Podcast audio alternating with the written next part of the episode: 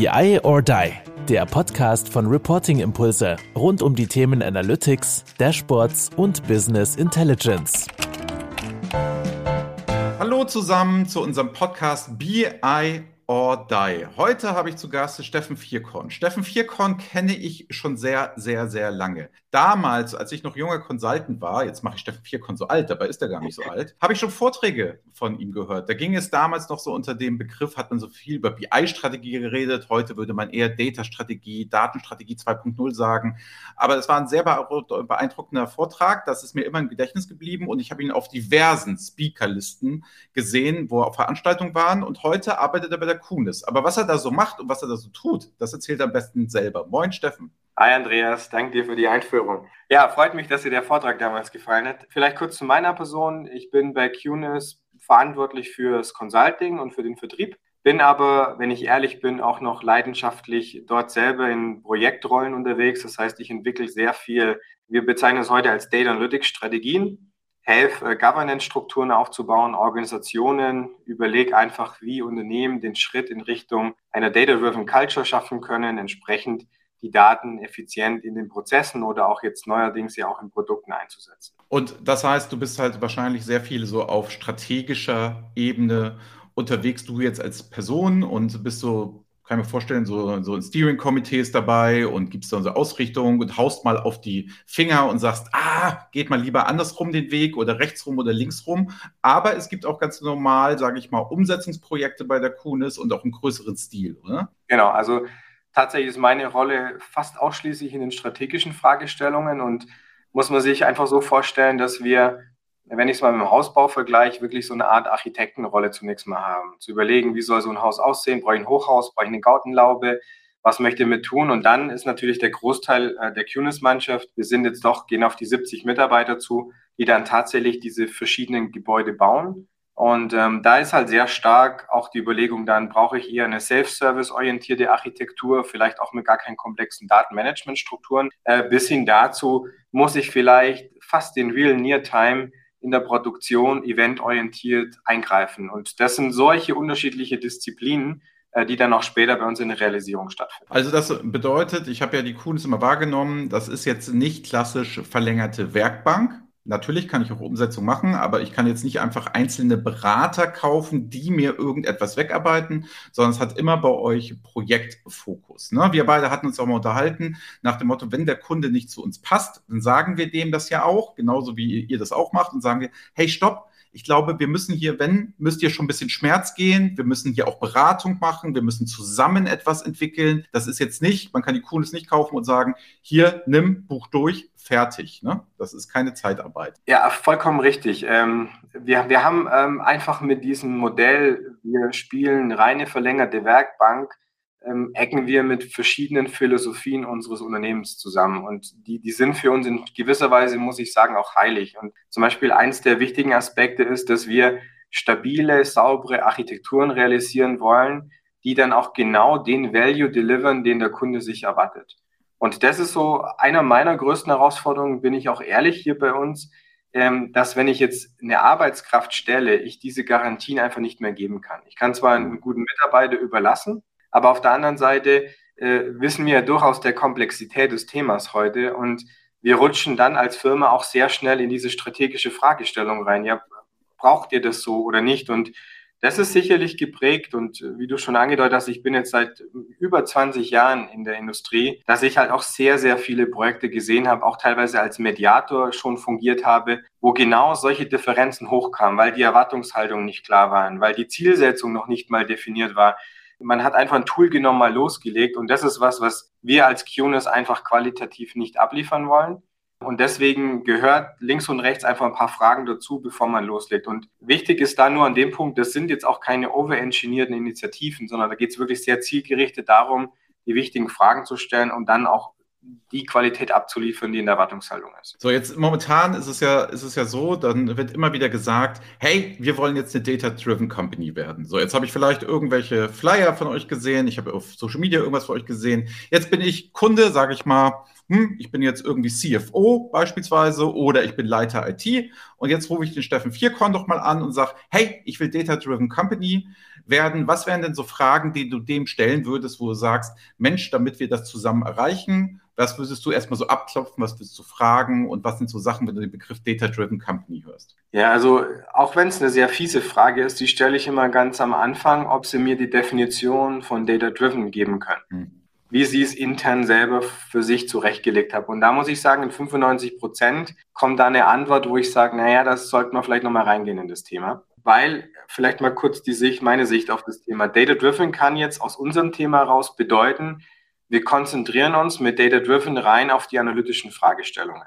Bedeutet, wir wollen bessere Prozesstransparenz, wir wollen mehr über unsere Produkte erfahren, wir wollen mehr über unseren Kunden erfahren, also Customer 360-Grad-Programme und, und, und. Multi-Channel-Strategien im, Handel. Aber das ist nicht ausschließlich Data-Driven. Data-Driven kann auch bedeuten, dass ich vielleicht als Organisation mehr datengetriebene Produkte launchen möchte. Das heißt also, ich mache auch Umsatz mit Daten. Ich mache Add-ons zu meinen Bestandsdaten, launch vielleicht komplett neue Services oder ich stelle vielleicht heute einen klassischen Vertriebsaspekt um auf einen Serviceaspekt und verkaufe damit mehr einen Service, Dienstleistung, natürlich häufig in Kombination, wenn ich ein Produkt herstelle mit meinen eigenen Produkten, aber ich drehe mein komplettes Geschäftsmodell. Wäre dadurch natürlich auch ein Stück weit data-driven. Warum?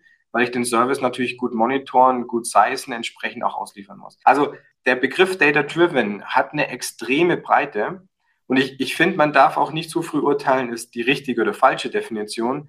Ich glaube, bedeutend ist einfach die Definition zu finden, die gut passt.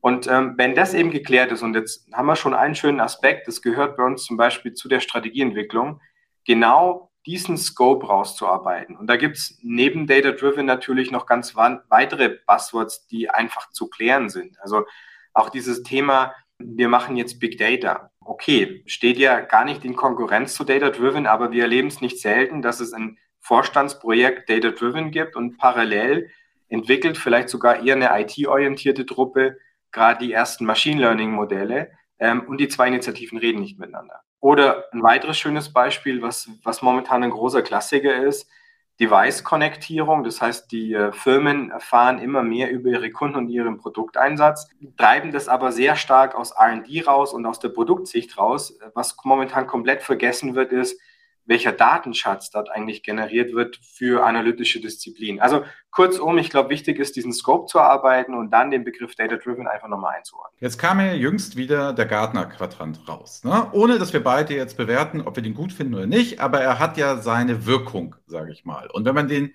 sich ankommt, also was der Gartner-Quadrant rauskam, auf den ich anspiele, das sind die Business Intelligence-Plattformen, weil du auch schon mal Self-Service gesagt hast. Und da sieht man, dass halt Microsoft ganz oben rechts ist. Dann haben sie, was ich ganz witzig finde, Salesforce genommen und in Klammern Tableau dahinter und dann die SAP.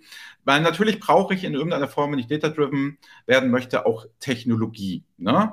Ähm, wie habt ihr das denn gemacht? Ich könnte natürlich jetzt sagen, ich biete jetzt erstmal Tool unabhängig alles Mögliche an und sage, okay, dann kann man sich aber selber als Beratung ja auch irgendwann verlaufen. Wo setzt ihr denn so drauf und sagt ihr, das sind so eure Kompetenzen, das ist der Technologie-Stack. Wo siehst du denn da so die Sachen, wo du sagst, Mensch, da als Kunis mit dem Anspruch sind wir auch da das möchten wir gerne machen, das finden wir cool, das sind gute Sachen, damit beschäftigen wir uns auch den ganzen Tag. Also wir haben eine ganz klare Fokussierung und da muss man jetzt auch die Strategieentwicklung ähm, sehr, sehr stark trennen von der eigentlichen späteren Umsetzung. Und das tun wir auch im, in unserem Ansatz sehr stringent. Wir betreuen, würde ich mal behaupten, ich habe es nie durchgezählt, 50 bis 100 Kunden sicherlich rein strategisch jetzt über die Firmengeschichte der QNES, wo wir nicht die Implementierung übernommen haben. Mhm. Ähm, sind teilweise Unternehmen, die eine reine eine SAP-Strategie zum Beispiel fahren, haben bestehende Beratungshäuser oder eigene Teams. Das tut der Strategieentwicklung keinen Abbruch, weil ich glaube, dort ist einfach nochmal dieses Sortieren der Welt, dieses Abstimmen der Ziele und das Übersetzen in Architekturen ganz bedeutend. Wenn du jetzt anziel, abzielst auf diese Implementierung, wie wir die auch sehen, dann kommt natürlich auch in der Strategieentwicklung an den Punkt, wie bebauen wir denn Architekturen, wie wir das bezeichnen. Das heißt, wir müssen wirklich aus dem Markt Technologien picken, die wir zur Realisierung nehmen. Und den, den gleichen Prozess haben wir natürlich in-house durchgeführt und gesagt, was ist für uns ein valider Stack? Und jetzt wir bei QNES haben uns eigentlich für drei Säulen entschieden, wo wir, wobei wir da sehr picky sind von Komponenten, die wir finden. Die erste Säule, und das ist mit Abstand unsere stärkste auch, ist der, der Microsoft-Strang. Das heißt, wir fokussieren uns dort auf Technologien aus dem Microsoft-Portfolio, sind mittlerweile auch, und das überrascht mich immer wieder, wenn ich die internen Auswertungen sehe, mittlerweile auch in 70 Prozent in Cloud-Only-Architekturen unterwegs. Das heißt, wir haben diese Area SQL Server on-prem, die gibt es sicherlich noch und von der kommen wir auch. Da gibt es sehr viele Frameworks und ähnliches. Durchaus jetzt auf Komponenten wie eine Azure SQL Database, eine Azure Synapse, aber natürlich auch entsprechende Komponenten wie jetzt ein Azure Data Lake Store in Verbindung mit einem Databricks oder Spark Cluster. Das sind so die, die klassischen Komponenten, wenn ich jetzt mal Microsoft mit dem Azure Portfolio.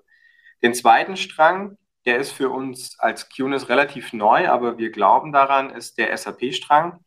Ähm, jetzt nicht in Richtung einer SAP-BW, also wir positionieren mhm. uns da ein bisschen anders, sondern wir fokussieren uns eher auf die Cloud-orientierten Produkte. Das heißt, wir nutzen heute die DWC und die SAC äh, für entsprechende Reportings. Ähm, ähm, dort mittlerweile auch fast schon im Enterprise-Charakter, aber das sind nochmal ganz andere Philosophien und Architekturansätze, die dort mit reinkommen, aus Basis der, äh, der SAP-Technologie, ähm, die wir super spannend finden, wo auch unsere Philosophien und unsere Konzepte sehr gut dazu passen.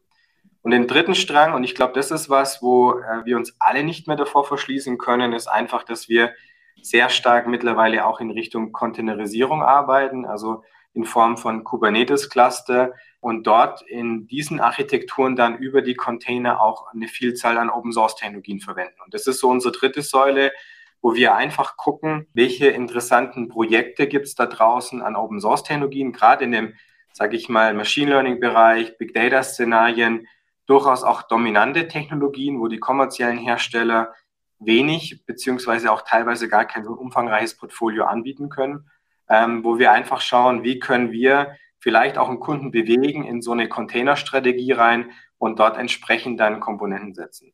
Und das ist unsere, sage ich mal, QNIS-Welt, wie wir technologisch ticken. Natürlich mit klarem Schwerpunkt noch auf Microsoft.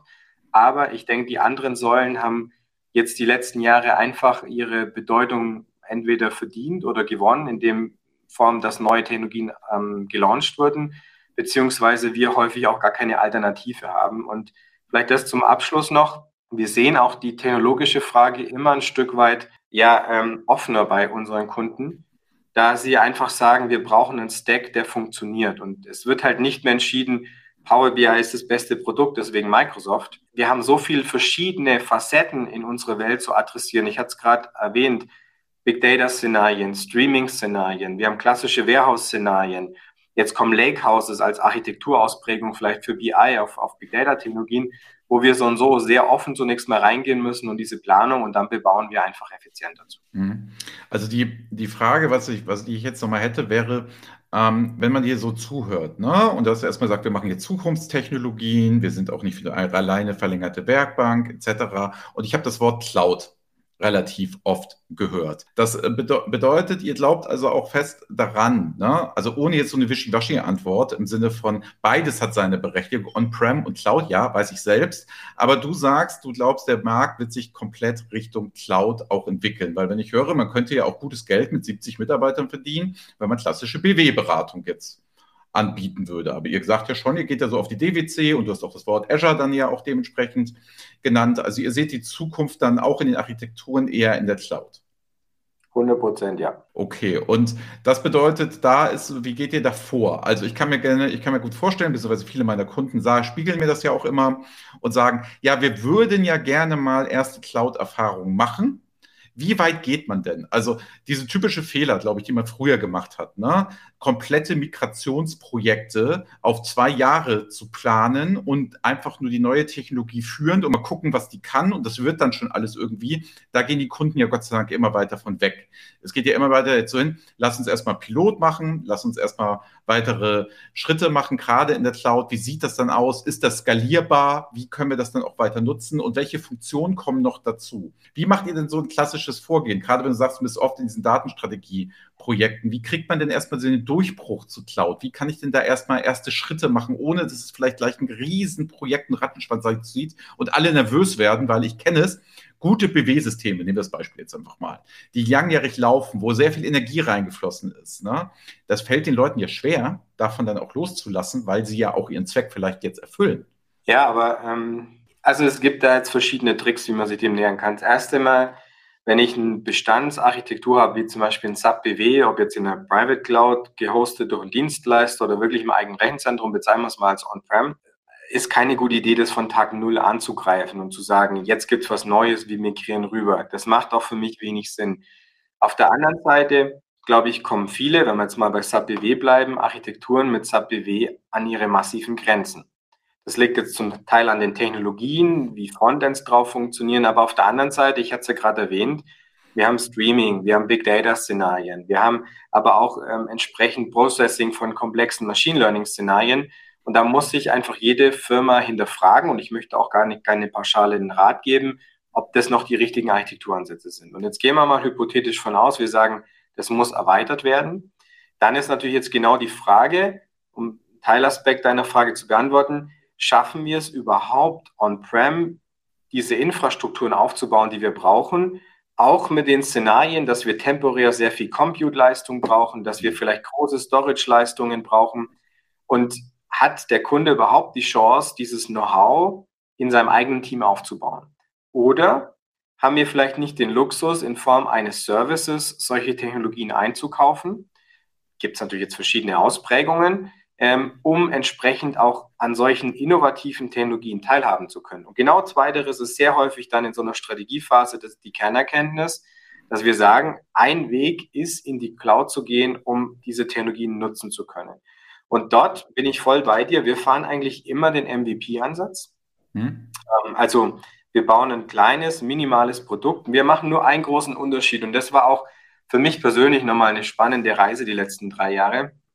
Wir haben eine Herausforderung gehabt, dass wir immer die zum allerersten Mal die größte Business-Applikation will, die mit kritischen Daten in die Cloud möchte.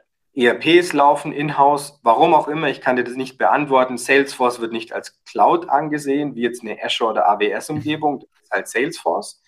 ähm, das heißt, große andere Lösungen sind in aller Regel auch Dokumentmanagementsysteme sehr häufig noch on-prem zu finden. Zumindest galt es jetzt für die letzten Jahre. Wir sehen, das ändert sich ein bisschen, aber aktuell würde ich sagen, ist es noch so. Das heißt, wir mussten häufig als Speerspitze auch eine Cloud-Strategie gewisserweise mitentwickeln. Das haben wir zum Beispiel auch als, als QNES so gemacht. Es gab, gibt eine kleine Ausgründung von uns, nennt sich Techwerk, wo wir mit dem Kunden selbst von MVP, wenn gewünscht, auch im Kontext eine saubere Cloud-Architektur aufsetzen. Das heißt, wir überlegen uns Enterprise-Konzepte für einen Cloud-Ansatz und starten dann vielleicht in einer kleinen Subscription mit den ersten analytischen Use Cases, gehen aber schon so rein, dass wir später größer skalieren können. Weil den Rat möchte ich schon mitgeben. Man kann Cloud sehr, ich nenne es mal hands-on pragmatisch starten, muss aber später eigentlich wieder alles umbauen. Und das macht mhm. keinen Sinn. Deswegen Tipp, Cloud richtig aufspannen, aber dann nicht, so wie du sagst, komplette Applikation sofort rüberheben, sondern Use Case getrieben Stück für Stück auch die Cloud-Landschaft wachsen lassen. Und um es abzuschließen, dafür hilft mir halt jetzt wieder die Roadmap aus der Strategie, weil ich habe ja einen dezidierten Scope da definiert und auch eine gewisse Priorisierung vorgenommen, was es mir erlaubt, halt diese Cloud-Umgebung aufzubauen. Für die Leute, die jetzt eher mal aus, sag ich mal, wir haben viele, die uns auch aus der Fachabteilung ähm, zuhören, ne? Und wir sind ja jetzt hier schon ein bisschen tief für viele im Techie-Talk, was für dich noch oberflächlicher Talk ist, aber im Techie-Talk magst du mal für so eine Fachabteilung, du sprichst ja viel auch mit denen und auch mit Führungskräften. Was ist denn eigentlich so der Vorteil der Cloud? Also, ich könnte mir, wenn ich jetzt, ich bin Fachabteilungsleiter, CFO, habe komplett mit zufrieden gewesen, habe verstanden, da gibt es so ein Data Warehouse, da kommen die Daten irgendwie und ERP-System, es läuft alles irgendwie zusammen und ich habe da jetzt mein Dashboard oder mein Report etc. Warum sollte ich denn jetzt eigentlich auf einmal sagen Cloud? Also, was sind denn so die Vorteile, die eine Cloud mit sich bringt? Weil es könnte sein, ich brauche ein neues Produkt.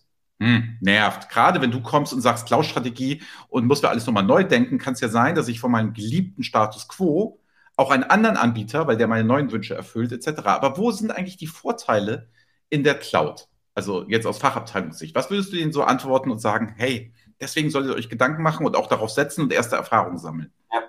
Also ich, ich glaube, in einer Fachabteilung oder Leuten, die jetzt, sage ich mal, nicht so tief in den technischen Themen drin sind, muss man, glaube ich, zunächst mal näher bringen, was ein sogenannter Hyperscaler ist. Äh, ein Hyperscaler sind die großen Cloud-Plattformen wie von Microsoft namens Azure, von, von Amazon wie AWS oder jetzt auch die Google Cloud, mhm. die per se eine ganz, ganz große Vielzahl an Technologien als Service vermieten. Das heißt, ich installiere nicht mehr auf meinem eigenen Server ein Stück Softwareprodukt, sondern ich konsumiere diese Software quasi als, als Bundle. Und jetzt kommen wir zu den Vorteilen.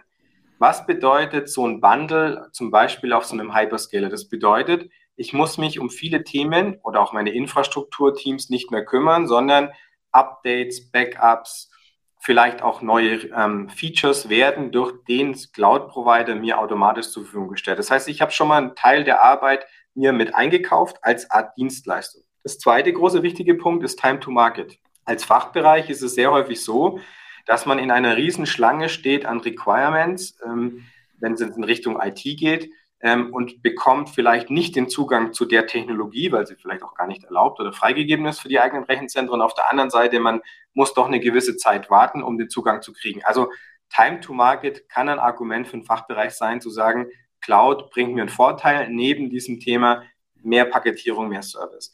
Ein weiterer Vorteil, den äh, die Cloud natürlich äh, bietet, ist auch, dass ich viel freier und flexibler bin, gewisse Komponenten auch mal miteinander zu verproben oder auszuprobieren. Typisch Fachbereich. Wir starten, nehmen wir mal Power BI, mit tollen Dashboard-Visualisierungen, bringen die raus und kommen plötzlich drauf, oh, uns fehlt ein Business-Glossar. Wir haben ja gar nicht erklärt, was wir reporten, wie wir sie reporten. Kann ich mir in der Cloud relativ leicht mal Services zubuchen, kann verproben, wie gut die funktionieren. Oder das, was du ansprichst, und jetzt kommen wir zum ganz, ganz wichtigen Punkt bei den Hyperscalern, die haben nicht mehr das Geschäftsmodell, nur ihre eigene Software zu vermieten, sondern der Kunde bekommt bei den Hyperscalern auch Produkte von der eigentlichen Konkurrenz. Das heißt, ein Tableau oder entsprechend ein Power BI oder auch eine SRC ist durchaus auch über den identischen Hyperscaler zu mieten und ist da infrastrukturseitig gut eingebettet. Das heißt also, man kann durchaus viele Pro-Argumente sammeln. Die gehören natürlich, um das auch zu unterstreichen, immer in Abstimmung mit einer IT-Strategie. Also ich würde es keinem empfehlen, eine komplette Schatten-IT hochzuziehen. Das soll nicht falsch rüberkommen. Aber trotzdem kann man diese Mehrwerte nutzen. Ähm, und das ist durchaus zu prüfen. Natürlich muss man dann Datenschutz, Cyber-Themen, Verschlüsselung, das sind so wichtige Themen, die gerade bei den großen Cloud-Plattformen immer auf der Agenda stehen müssen, nochmal überprüfen, ob ich entsprechend den Standards entspreche. Nur da ganz klare Meinung von mir. Der Setup der Hyperscaler ist da auch in diesen Fragen sehr gut. Und ähm, man kann auch da Kontrolle über seine eigenen Daten in gewisser Weise behalten. Also das ist durchaus was, wo man aber halt drüber sprechen muss. Ich finde auch, was auch immer noch so, ich sage ja immer gerne, man muss sich ja nicht die ähm, Frage stellen, ob man die Cloud irgendwann einsetzt, es ist ja nur die Frage, wann. Und da gibt es berechtigte Gründe, das zeitversetzt zu machen, nach dem Motto, aber man hat den Plan, wann man das tut und warum man das jetzt nicht sofort tut, etc. Finde ich aber völlig legitim. Ich würde jetzt nicht jedem sagen, fang morgen mit der Cloud an. Überhaupt nicht. Das wäre überhaupt nicht meine Story.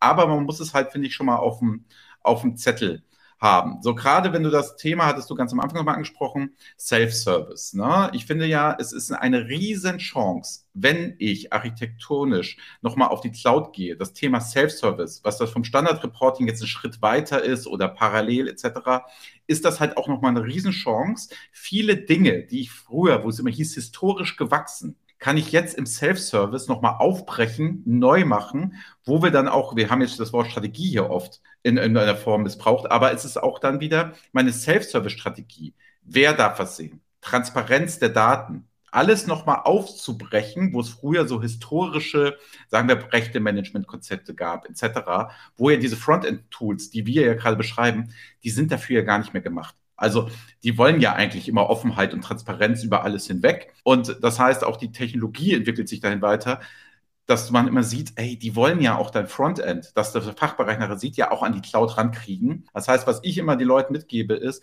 du hast eine riesen Chance, nochmal die Fehler, die du, Fehler in Anführungsstrichen, die Sachen, die du nicht hingekriegt hast aus der alten Landschaft, jetzt nochmal konzeptionell neu aufzusetzen.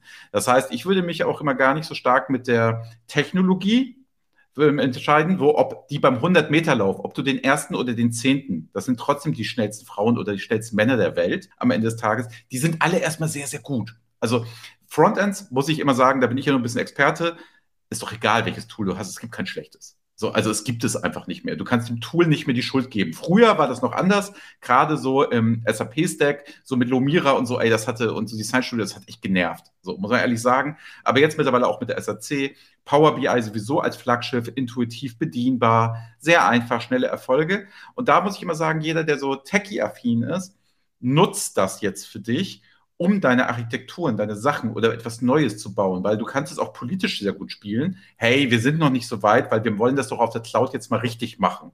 Das heißt, ich finde auch das Momentum, wenn ich über Cloud rede, die anderen Sachen als Abfallprodukte dann noch mitzunehmen, finde ich immer, ist eine sehr, sehr schöne Geschichte. Deswegen mag ich euren ganzheitlichen Ansatz bei euch ja auch, dass ihr über die Strategie kommt und dann erst und nicht rum, ihr könntet ja rumlaufen, so ich glaube, ihr seid auch Microsoft-Partner oder so und könntet ja sagen, hey, wir machen euch sofort Azure, macht nur das Azure-Geschäft, sondern dass du aus deiner Historie heraus ja auch für Bark damals immer wieder kommst und sagst, nee, Kunde, erst gucken wir uns an, was du willst und ob genau. Kuhn dann der richtige Partner ist. Das sehen wir erst im zweiten Schritt. Das finde ich immer sehr charmant. Auch die andere Geschichte ist auch fair. Also ich kann ja jetzt eine SAP-Bude sein, ja, SAP verkaufen. Fair. Ich glaube auch wichtig zu, also ich bin 100% bei dir und, und nur vielleicht da zwei Ergänzungen noch dazu. Wir bei QNES, wir haben im Kern denken wir in fünf Referenzarchitekturen. Ähm, und die geht halt, sage ich mal, von einer reinen, die nennen wir Scalable Self-Service-Architektur. Das ist genau das, wo du bist. Da baue ich keinen riesengroßen Datenspeicher zunächst mal auf. Ich gehe pragmatischer vor. Ich gucke aber, dass die wichtigen Themen wie Security, Skalierung etc. so gut wie möglich abgebildet sind. Nur ich brauche in so eine Architektur keine Erwartungshaltung reinlegen, eine perfekte Datenhistorisierung zu kriegen, eine slowly changing dimensions, ähm, um ein paar Begriffe zu nennen, da drin zu realisieren. Dafür ist diese Architektur einfach nicht gut genug ausgelegt. Ist aber fair enough, weil die hat viele, viele andere riesengroße Vorteile. Speed, Agilität, Freiheitsgrad. So, und das andere High-End nenne ich jetzt einfach mal, ist vielleicht ein Lakehouse oder ein Data Warehouse plus ein Data Lake nebendran. Das sind gewichtige Architekturen, aber die können natürlich auch viel mehr, was Datenmanagement betrifft im Verhältnis mhm. zu einer scalable Architektur. Und das ist genau das, wo strategisch mal, wo wollen wir eigentlich hin? Und was wir heute durchaus machen, ist, dass wir auch einen Mix daraus fahren. Äh, weil wir müssen ja auch nicht religiös sein und sagen, es darf nur das eine geben. Und ich glaube, das ist so der große Wandel in unserer Industrie, dass man sehr, sehr ähm, stringent früher immer in einer Denke drin war und sagt, es muss aber so sein. Nie muss es gar nicht. Also es kommt auf die Kombi an. Wir dürfen nur von der Data Governance Seite halt den Überblick nicht verlieren und müssen genau uns überlegen, welcher Architekturansatz bietet uns welches Lösungsportfolio mit welchen Tools. Und letzter Kommentar dazu, ein ganz klarer Rat, eine Datenarchitektur sollte immer möglichst frontend unabhängig sein. Weil eins ist so sicher wie das Amen in der Kirche für mich und ich bin jetzt lange in der Branche, es wird auch nach SAC und Power BI wieder neue Shooting Stars geben. Ähm, da wird es wieder neue Innovationen am Markt geben, die vielleicht auch interessant sind. Aber was ich mir erhalten möchte, ist den Datenschatz, den ich mir über Jahre aufgebaut habe. Und das sollte auch immer noch mal in die strategische Überlegung mit rein was kann ich vielleicht eher toolspezifisch halten und ist auch fair enough, weil ich Vorteile habe, aber wo muss ich vielleicht gucken, wo ich mir von der Datenseite her, um auch in Richtung Data-Driven sauber gehen zu können, eine Architektur braucht, die, sage ich mal, auch solche Tool-Generationen überlebt oder halt auch mehrere Tools parallel erlaubt. Das ist, das ist halt nochmal ein ganz valider Punkt. Es muss nicht nur ein neuer Player auf den Markt kommen im Frontend-Bereich, sondern ja, wenn man mal anguckt, jeden Monat Power BI Update Möglichkeiten. Das heißt auch, wenn es das Tool nachher bleibt, also selbst wenn es so heißt, kann es ein ganz anderes sein. Guck dir mal Power BI vor fünf Jahren an, das erkennst du nicht wieder. Das heißt, deswegen die Daten so extrem wichtig, generische Konzepte, Storytelling, Self-Service etc. Das führt mich jetzt auch zum letzten Punkt. Das wäre nämlich nochmal die Frage an dich, wie beurteilst du denn so die Data Literacy Kompetenz von Unternehmen? Ich weiß, du kannst jetzt keine allgemeingültige Aufnahme machen, aber wo, wie stark siehst du denn so Fachbereiche? Wie stark siehst du den Umgang, das Self-Service? Meine Meinung dazu, um das vielleicht ein bisschen kontrovers zu sagen, ist, ich glaube ja, dass die Technologie und das, was da angeboten ist, viel, viel, viel besser ist als das, was die Mitarbeiter können. Ich glaube auch, dass da Ausbildung dadurch, dass die Technologie schneller ist als das, was wir in der Uni damals gelernt haben oder ähm, über 20 Jahre in irgendwie Excel und so weiter und so fort. Wie siehst du dieses Thema Data Literacy, wenn du gerade mit den Leuten so eine Datenstrategie mhm. aufsetzt? Weil mit den zwei Schulungen zu machen, egal auf was, du machst jetzt mal eine Cloud-Schulung mit denen oder machst eine Frontend-Schulung, das bringt denen ja am Ende des Tages nichts. Das ist ja, ja eigentlich verschwendete Zeit.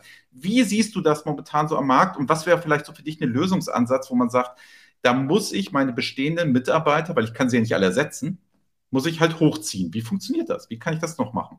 Also ich starte mal mit einer Antwort zu deiner Technologiefrage. Ich gebe immer so ein, also ich bin Mountainbiker, leidenschaftlicher, ich gebe immer so ein, so ein schönes Bild. Es kauft sich jemand für 10.000 Euro ein Mountainbike und wir erlauben aber nur die Nutzung vom ersten und zweiten Gang.